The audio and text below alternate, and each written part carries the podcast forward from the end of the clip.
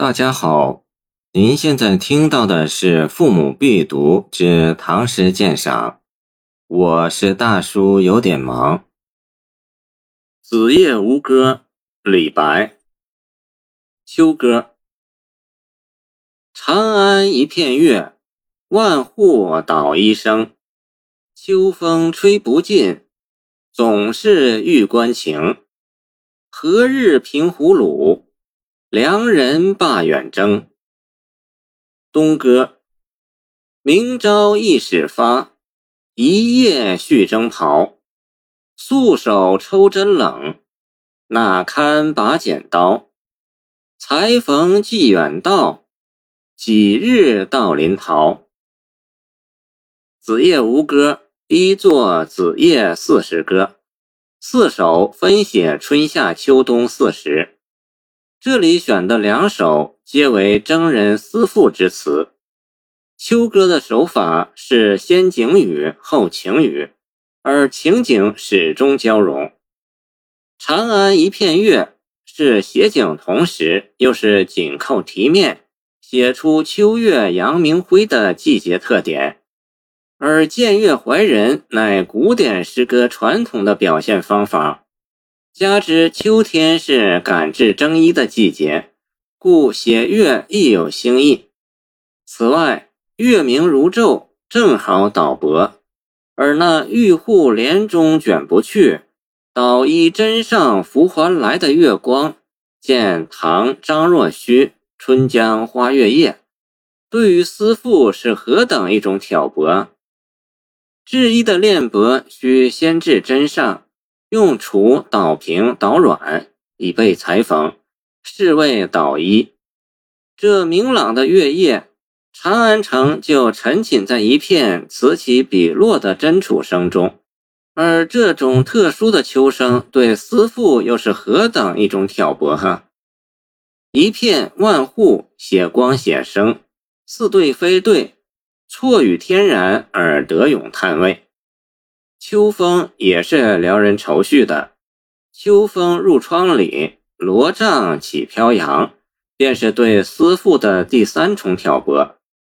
月朗风清，风送真声，声声都是怀念玉关征人的深情。着“总是”二字，情思意见深长。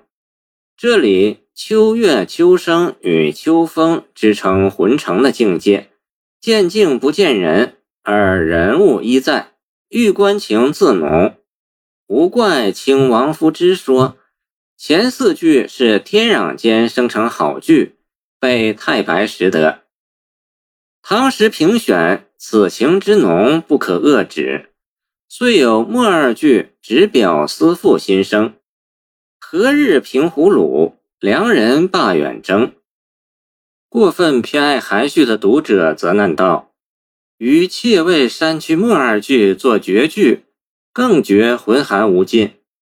见清田同之《西浦诗说》，其实未必然。不知歌谣妙，声势出口心。见太子夜歌二首，慷慨天然是民歌本色，原不必故作吞吐语。而从内容上看，正如清沈德潜指出。本归情语，而呼意罢征，见说诗醉语，使诗歌思想内容大大深化，更具社会意义，表现出古代劳动人民寄求过和平生活的善良愿望。全诗手法如同电影，有画面，有画外音。月照长安万户，风送真声，画入玉门关外荒寒的月景。插曲“何日平胡虏？良人罢远征”，这是多么有意味的诗境啊！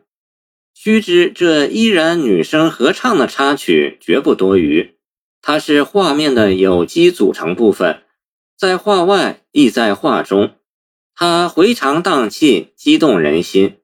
因此可以说，秋歌正面写的私情，而有不尽之情。东歌则全是另一种写法，不写景而写人叙事，通过一位女子一夜续征袍的情事，以表现思念征夫的感情，事件被安排在一个有意味的时刻，传送征衣的意识即将出发的前夜，大大增强了此时的情节性和戏剧味儿。一个“感”字不曾明写，但从明朝一始发的消息，读者从诗中处处看到这个字，如睹那女子急切、紧张、劳作的情景。关于如何续、如何裁、如何缝等等具体过程，作者有所取舍，只写捻针拔茧的感觉，突出一个“冷”字。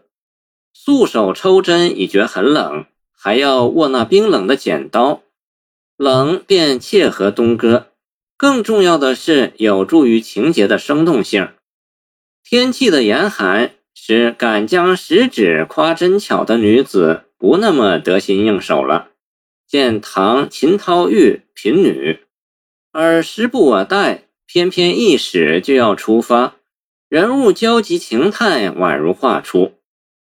明朝一始发。分明有些埋怨的意思了。然而，夫戍边关妾在吴，西风吹妾妾犹夫。见唐陈玉兰继夫，他从自己的冷，必然会想到临洮那边的更冷。临洮今甘肃临潭西南，所以又巴不得一时早发快发。这种矛盾心理，亦从无字处表出。读者似乎又看见他一边喝着手，一边赶裁、赶续、赶缝，一夜续征袍，言简而意足。看来大功告成，他应该大大松口气了。可是才下眉头，却上心头。见送李清照一剪梅，又情急起来。路是这样远，寒到身边，衣到无呢？见唐陈玉兰继夫，这回却是恐怕一时行迟，盼望一车加紧了。才逢寄远道，几日到临洮？这迫不及待的一问，饱含多少深情啊！秋歌正面归结到怀思良人之意，而东哥却纯从侧面落笔，通过形象刻画与心理描写结合。塑造出一个活生生的思妇形象，成功表达了诗歌主题。结构上一波未平，一波又起，起得突兀，结得亦远，情节生动感人。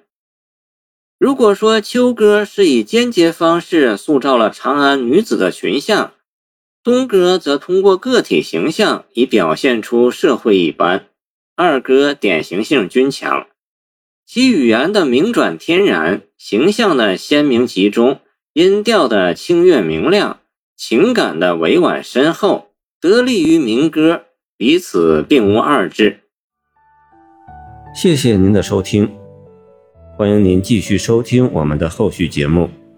如果你喜欢我的作品，请关注我吧。